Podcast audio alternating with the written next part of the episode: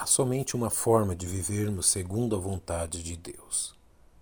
E a vida de oração de Jesus é o grande exemplo daquilo que Deus deseja de nós.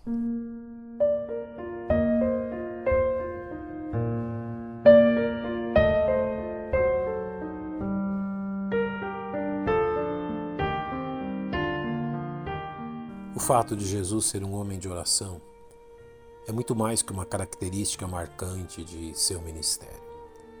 É algo que nos revela seu maravilhoso caráter.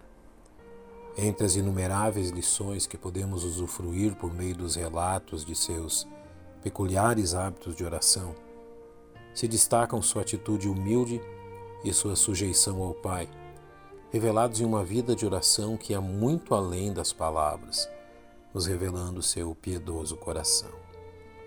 Ao observarmos os hábitos de Jesus quanto à oração, é impossível não percebermos como estes hábitos comprovam sua genuína humanidade. Fato que nos leva a reconhecer que aquilo que foi praticado, como também seu resultado, são igualmente possíveis de serem vivenciados por nós, seus servos. A Bíblia é clara ao nos dizer que o Verbo se fez carne e habitou entre nós vivenciou o cotidiano humano ao armar sua tenda entre nós. Este fato representou também a verdade que Jesus assumiu nossa identidade moral, como bem nos é revelada pelo autor da Epístola aos Hebreus. Porque não temos um sumo sacerdote que não possa compadecer-se das nossas fraquezas, porém um que, como nós, em tudo foi tentado, mas sem pecado. A aplicação central desta verdade é que, ao sujeitar-se à condição humana, Jesus deixou-se submeter completamente ao Pai, sujeitando-se mansamente à sua vontade e principalmente uma de suas mais conhecidas petições. Meu Pai, se é possível, passa de mim este cálice. Todavia não seja como eu quero, mas como tu queres. Jesus não deixou de ser Deus, apesar de seu alto esvaziamento. Porém, mesmo nas mais difíceis circunstâncias, em momento algum desviou-se de sua perfeita submissão, ao ponto do autor da Epístola aos Hebreus assim descrevê-lo. Ainda que era filho, aprendeu obediência por aquilo que padeceu.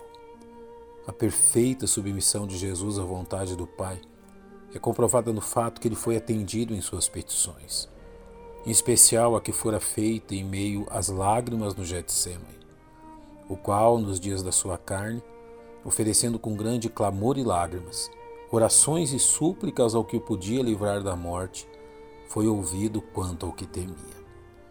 O pai atendeu esta oração de seu filho, de forma que Jesus enfrentou a morte, sabendo que esta era a vontade de seu pai, que o ressuscitou dentre os mortos.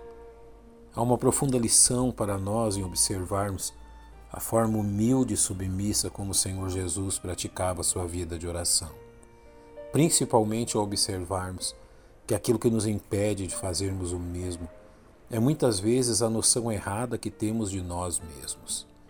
Muitas vezes invertemos nosso papel e agimos como se nós fôssemos o próprio Deus. Jesus agia de forma inversa. Mesmo sendo Deus, submeteu-se à condição humana e demonstrou o que é necessário para uma vida de acordo com a vontade do Pai. Quão valioso é que aprendamos esta preciosa lição do Mestre. De sorte que haja em vós o mesmo sentimento que houve também em Cristo Jesus, que, sendo em forma de Deus, não teve por usurpação ser igual a Deus, mas esvaziou-se a si mesmo, tomando a forma de servo, fazendo-se semelhante aos homens. Que Deus lhe abençoe. Um bom dia.